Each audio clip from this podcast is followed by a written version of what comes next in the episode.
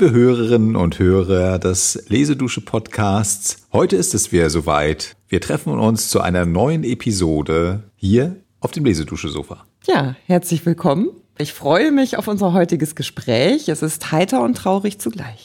Das kann ich bestätigen. Und wir starten wie immer mit einer Quelle, die uns heranführt ans Thema. Viel Spaß und bis gleich zum Gespräch.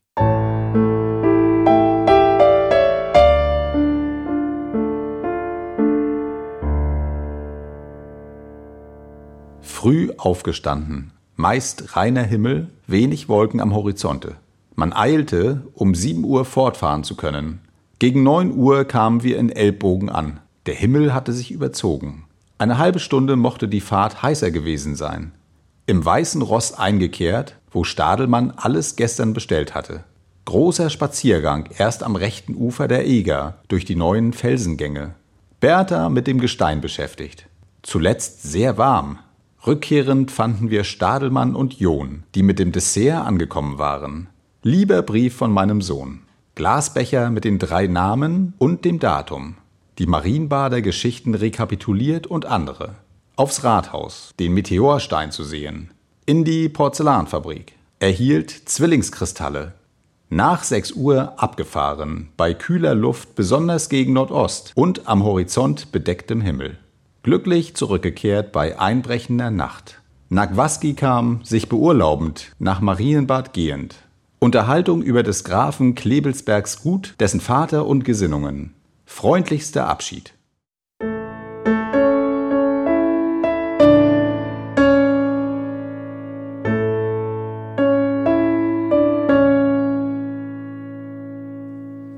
So, da sind wir wieder zurück. Bevor wir ins Gespräch einsteigen, möchte ich ganz kurz ergänzen, woher dieser Text stammt es handelt sich um einen Tagebucheintrag zum 28. August 1823 und der Verfasser ist niemand Geringeres als Johann Wolfgang von Goethe. Ja, und er hat an diesem Tage Geburtstag und berichtet darüber, wie er den vielseitig vergnügt in Karlsbad und Umgebung verbringt. Wobei ich vergnügt mal mit einem Fragezeichen versehen möchte, weil das klingt ja sehr nüchtern. Gut, man muss dazu sagen, er ist da auch schon etwas betagt. Also er feiert den 74. Geburtstag. Aber das sind so Naturbeobachtungen so ein bisschen drin, dann wird das ja sehr so staccato, zack, zack, zack kommt da eine Beobachtung nach der anderen. Ja Mensch, da war ich in Gedanken wahrscheinlich schon zu weit. Du warst zu weit und das ist das Besondere heute an unserem Gespräch. Bevor wir jetzt das Ganze entfalten, haben wir zu dem gleichen Tag, zu dem gleichen Ereignis eine zweite Quelle gefunden von einer anderen Person, die das auch beschreibt. Und ich würde vorschlagen, wir hören uns das jetzt erstmal nochmal an. Also,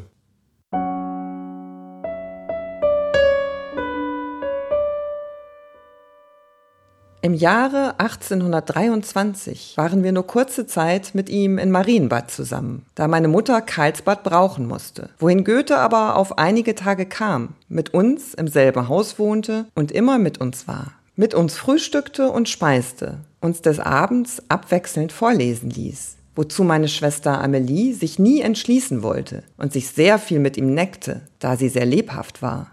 In Karlsbad war er auch an seinem Geburtstag mit uns. Und da meine Mutter merkte, dass er nicht wissen lassen wollte, dass es sein Geburtstag, so verbot sie auch uns, es zu erwähnen. Goethe sagte den Tag vorher, er wünsche sehr, dass wir mit ihm recht früh nach Ellbogen fahren möchten. Und dass wir diesen Tag seine Gäste seien, wie er die ganze Zeit unser Gast gewesen. Mutter nahm es an, setzte für diesen Tag ihre Küche aus, und als Goethe um sieben Uhr früh zum Frühstück herunterkam, stand eine hübsche Tasse, auf welcher ein Efeukranz, an seinem Platz. Nachdem er sie eine Weile betrachtet, wandte er sich zu meiner Mutter. Warum die schöne Tasse? Damit sie an unsere Freundschaft erinnert werden. Efeu ist ja deren Sinnbild. Goethe reichte der Mutter die Hand. Wie hübsch. Es soll mir ein liebes Andenken sein. Bald fuhren wir fort, und Goethe war die Zeit sehr heiter, erzählte uns viele heitere Erlebnisse, besonders von seinen öfteren Aufenthalten in Karlsbad. Auch in Ellbogen zeigte er uns alle Merkwürdigkeiten. So kam die Essensstunde. Er hatte seinen Kammerdiener schon früher nach Ellbogen geschickt, damit er alle Vorbereitungen treffe. Mutter aber hatte einen schönen Kuchen, einen echten Geburtstagskuchen und zwei Flaschen alten Rheinwein, welchen Goethe besonders liebte, mitgenommen, welche an dem Tisch standen und Goethe gleich bemerkte. Welch schöner geschenkter Kuchen. Nun erwiderte die Mutter, ich muss doch auch etwas zu dem Diner beitragen. Und da wählte ich Biskuit und einen Wein, welches Sie ja lieben. Meine aufmerksame kleine Freundin. Aber welch schönes Glas sehe ich wieder hier mit Ihrem und der lieben Kinder Namen. Wieder sagte Mutter, wir wollen über allem nicht vergessen sein. Und sie sollen sich unser und auch des heutigen schönen Beisammenseins erinnern und immer daran denken. Goethe lächelte, dankte und blieb fort heiter.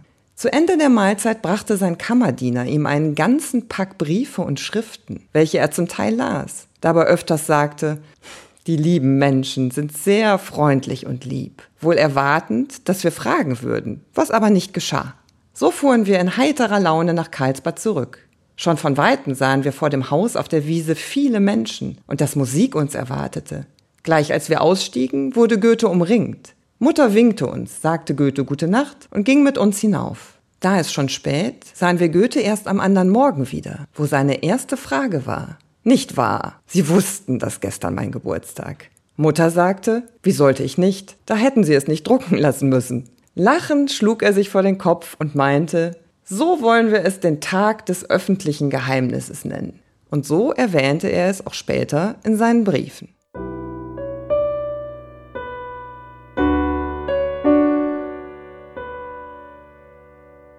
Also da merkt man ja gleich, da ist viel mehr Gefühl drin. Mir gefällt es sehr gut, muss ich sagen. Das macht Freude zu lesen. Fast ein bisschen verspielt und vielleicht hängt es damit zusammen, dass die Schreiberin dieses zweiten Textes noch sehr jung war.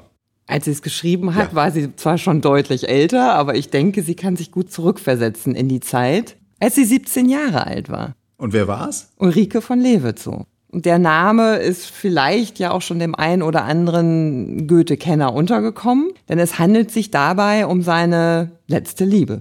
Und jetzt kommen wir nochmal zu dem Geburtstag zurück. Es war also ein offensichtlich sehr schöner Tag, wo alle sich prächtig amüsiert haben, sehr gut vertragen haben. Und nun hast du mir aber, Ulrike, noch ein weiteres Geheimnis verraten, denn du hast ja dieses Thema ausgesucht. Ja, das tiefere Geheimnis hinter diesen beiden Texten ist, dass ja offensichtlich kurz zuvor die beiden Hauptpersonen, also Goethe und Ulrike von Lewizow, einen Konflikt hatten das ist das Spannende eigentlich daran, dass man das gar nicht mehr bemerkt in den Beschreibungen beider. Ja. Und da möchte ich dich doch nochmal bitten, uns das mal zu erzählen, was da vorgefallen ist. Ja, das Schöne daran ist, deswegen bin ich auch an dieser Geschichte total für unseren Podcast hängen geblieben, dass Goethe ja diesen Geburtstag den Tag des öffentlichen Geheimnisses nannte. Und kurz zuvor, das worauf du jetzt anspielst, ist Folgendes passiert. Goethe hat der 17-jährigen Ulrike einen Heiratsantrag gemacht beziehungsweise hat den Großherzog Karl August diesen Antrag sogar überbringen lassen. Also eine sehr förmliche große Geschichte. Und Ulrike hat diesen Antrag sehr charmant abgelehnt. Immerhin, das muss man ja auch erstmal hinkriegen. Absolut. Ihre Mutter hat ihr diese Freiheit zugestanden. Sie war sich klar darüber, dass man mit einem Heiratsantrag des Geheimrats Goethe mit Bedacht umgehen muss, dass es eine große Ehre ist, hat aber auch zu ihrer Tochter gesagt, du kannst es wirklich ganz frei für dich entscheiden. Das hat sie getan. Sie kannte Goethe bereits drei Jahre, hat jeweils längere Kuraufenthalte Goethes mit ihm zusammen dort verbracht und hat gesagt, sie liebe ihn wie einen Vater, aber eine Heirat käme für sie jetzt nicht in Frage zu diesem mhm. Zeitpunkt. Das, also das finde ich wirklich sehr beachtlich. Immerhin sind wir im Jahr 1823, dann gibt es eben wirklich diesen ungeheuren Berühmtheitsgrad, muss man ja schon sagen, Goethes. Das ist nicht nur eine Ehre, dass man diesen Antrag bekommt als Familie. Man könnte es auch umgekehrt sagen. Ja, wenn der jetzt böswillig gewesen wäre, wäre eingeschnappt oder wütend darüber, dass er abgelehnt wird. Was weiß ich. Andere hätten vielleicht Angst gehabt. Also insofern, das. Naja, äh, vielleicht sei an der Stelle auch nochmal ergänzt, dass sie durch diese Heirat auch sehr viele Vorteile erhalten hätte. Dass sie ja eine jährliche Pension von 10.000 Taler nach seinem Tode zum Beispiel zugesagt bekommen hatte, wenn sie das tut. Kommt ja auch noch hinzu, dass sie da gar nicht drüber nachgedacht hat, dass das was mit ihrer ökonomischen Zukunft zu tun hat. Also sie könnte. entscheidet es rein aus dem Herzen heraus. Ja. Das ist doch wirklich interessant. Und das ist, glaube ich, auch das, was Goethe an ihr geliebt hat. Hm die Spontanität, dieses aus dem Herzen ganz offen zu kommunizieren und dieses unbeschwert Zusammensein mit ihr. Mhm.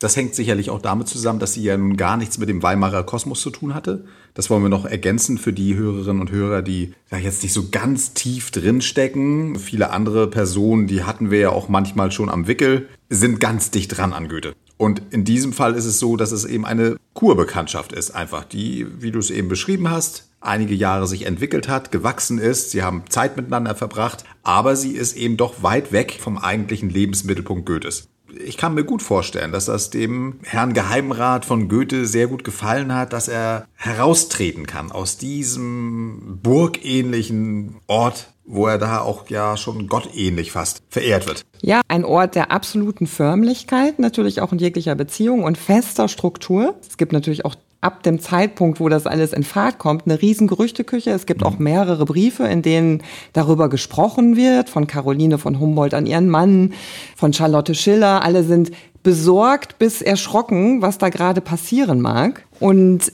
er spielt da, glaube ich, sogar am Anfang ein wenig mit. Wohlweislich, dass er immer wieder zurückkehren kann eigentlich in sein ja. Refugium an der Stelle. Und wahrscheinlich spielte auch noch eine Rolle, dass er eben im Jahre 1823, also kurz vor diesem Antrag und dem späteren Geburtstag, dass er dann auch noch schwer krank war. Er hatte eine, wie man damals sagte, Herzbeutelentzündung und ich denke, das wird auch eine große Rolle gespielt haben, dass er da jetzt wirklich merkt, das Leben kann schnell zu Ende sein, könnte schnell zu Ende sein. Das wird ihn vielleicht auch noch mal zusätzlich motiviert haben, diesen verrückten Schritt ja. zu wagen und seinen alten Freund und Förderer Karl August vorzuschicken. Ja, er ist, er ist so ein bisschen in Zugzwang geraten. Ja. So stelle ich mir das auch vor. Ich habe mir die Frage dann auch gestellt, warum hat er das jetzt gemacht? Er hätte mhm. das ja auch weiter genießen können mhm. in dieser Art und Weise. Und ich könnte mir schon vorstellen, dass das für ihn dann schon so eine Art Zugzwang war, weil das ist für ihn schon ein sehr intensives Gefühl auch gewesen, was das sich da in ihm breit gemacht hat nochmal. Ja, also der Geburtstag ist gefeiert.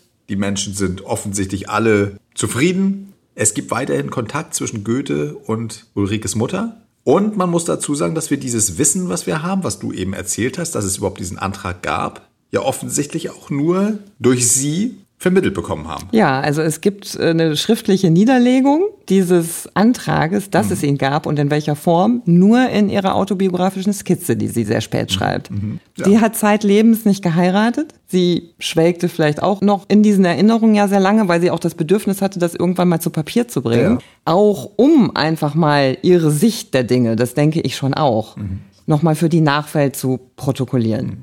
Und wenn wir kurz die Seite wechseln und zum Dichterfürsten wechseln, auch da hat es eine ganz wichtige Auswirkung auf sein Schaffen, nämlich, dass er die Marienbader Elegie verfasst. Und damit sind wir auch am Ende unserer Sendung, haben aber noch einen ganz wundervollen Text gefunden von niemand anderem als Stefan Zweig, der ja sehr, sich sehr, sehr intensiv mit solchen Momenten beschäftigt ja. hat. Und da gibt es diesen wundervollen Sammelband Sternstunden der Menschheit. Da wird dieses Ereignis thematisiert und daraus möchten wir euch noch eine kleine Stelle präsentieren zum Abschluss, wo beschrieben wird, wie Goethe an diesem Text gearbeitet hat. Und auch das war direkt im Anschluss an seinen Geburtstag und das Ereignis, denn es war die Rückfahrt mhm. nach Weimar. Also wir befinden uns auch noch exakt in diesem ganzen zeitlichen Kontext, den wir hier mit den Textstellen angerissen haben. Das ist doch sehr spannend. Also bleibt dran. Wir sagen schon mal Tschüss und freuen uns, wenn ihr uns treu bleibt und die nächste Episode mit uns zusammen genießen könnt. Ja, auf bald. Macht's gut. Tschüss.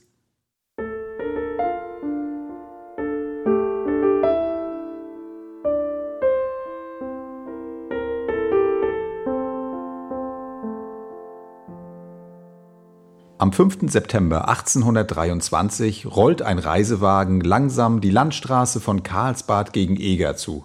Der Morgen schauert schon herbstlich kühl, scharfer Wind geht durch die abgeernteten Felder aber blau spannt sich der Himmel über geweitete Landschaft. In der Kalesche sitzen drei Männer, der großherzoglich Sachsen-Weimarsche Geheimrat von Goethe, wie ihn die Kurliste Karlsbad rühmend verzeichnet, und die beiden Getreuen, Stadelmann, der alte Diener, und John, der Sekretär, dessen Hand fast alle Goethe-Werke des neuen Jahrhunderts zum ersten Mal geschrieben. Keiner von beiden spricht ein Wort, denn seit der Abfahrt von Karlsbad, wo junge Frauen und Mädchen mit Gruß und Kuss den Scheidenden umdrängten, hat sich die Lippe des alternden Mannes nicht mehr geregt. Unbewegt sitzt er im Wagen. Nur der sinnende, in sich gefangene Blick deutet auf innere Bewegung. In der ersten Relaisstation steigt er aus. Die beiden Gefährten sehen ihn hastig mit der Bleifeder Worte auf ein zufälliges Blatt schreiben. Und das Gleiche wiederholt sich auf dem ganzen Wege bis Weimar, bei Fahrt und Rast. In Zwotau kaum angekommen, im Schloss Hartenberg am nächsten Tage, in Eger und dann in Pößneck. Überall ist es sein erstes, das im rollenden Gefährt übersonnene in eilender Schrift zu vermerken. Und das Tagebuch verrät nur lakonisch, an dem Gedicht redigiert, 6. September. Sonntag das Gedicht fortgesetzt, 7. September. Das Gedicht abermals unterwegs durchgegangen, 12. September. In Weimar am Ziele ist auch das Werk vollendet. Kein geringeres als die Marienbader Elegie, das bedeutendste, das persönlich intimste und darum von ihm auch geliebteste Gedicht seines Alters, sein heroischer Abschied und sein heldenhafter Neubeginn. Lesedusche. Entdecke die wohltuende Wirkung des Lauschens.